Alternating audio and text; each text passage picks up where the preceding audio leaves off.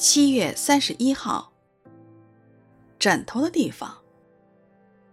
作者：龚明鹏。耶稣说：“狐狸有洞，天空的飞鸟有窝，人子却没有枕头的地方。”马太福音八章二十节。当人要来跟从主时，主耶稣当然欢喜有人愿意跟随他，但他也要人清楚地认识到跟随他的代价。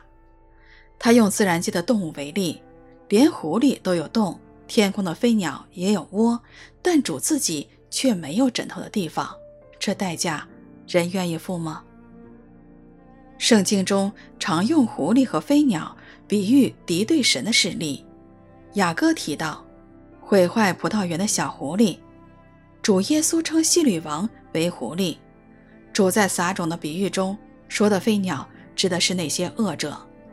因此，我们似乎也可以这样理解：连那些与神为敌的势力都可以有洞有窝，但人子却没有枕头的地方。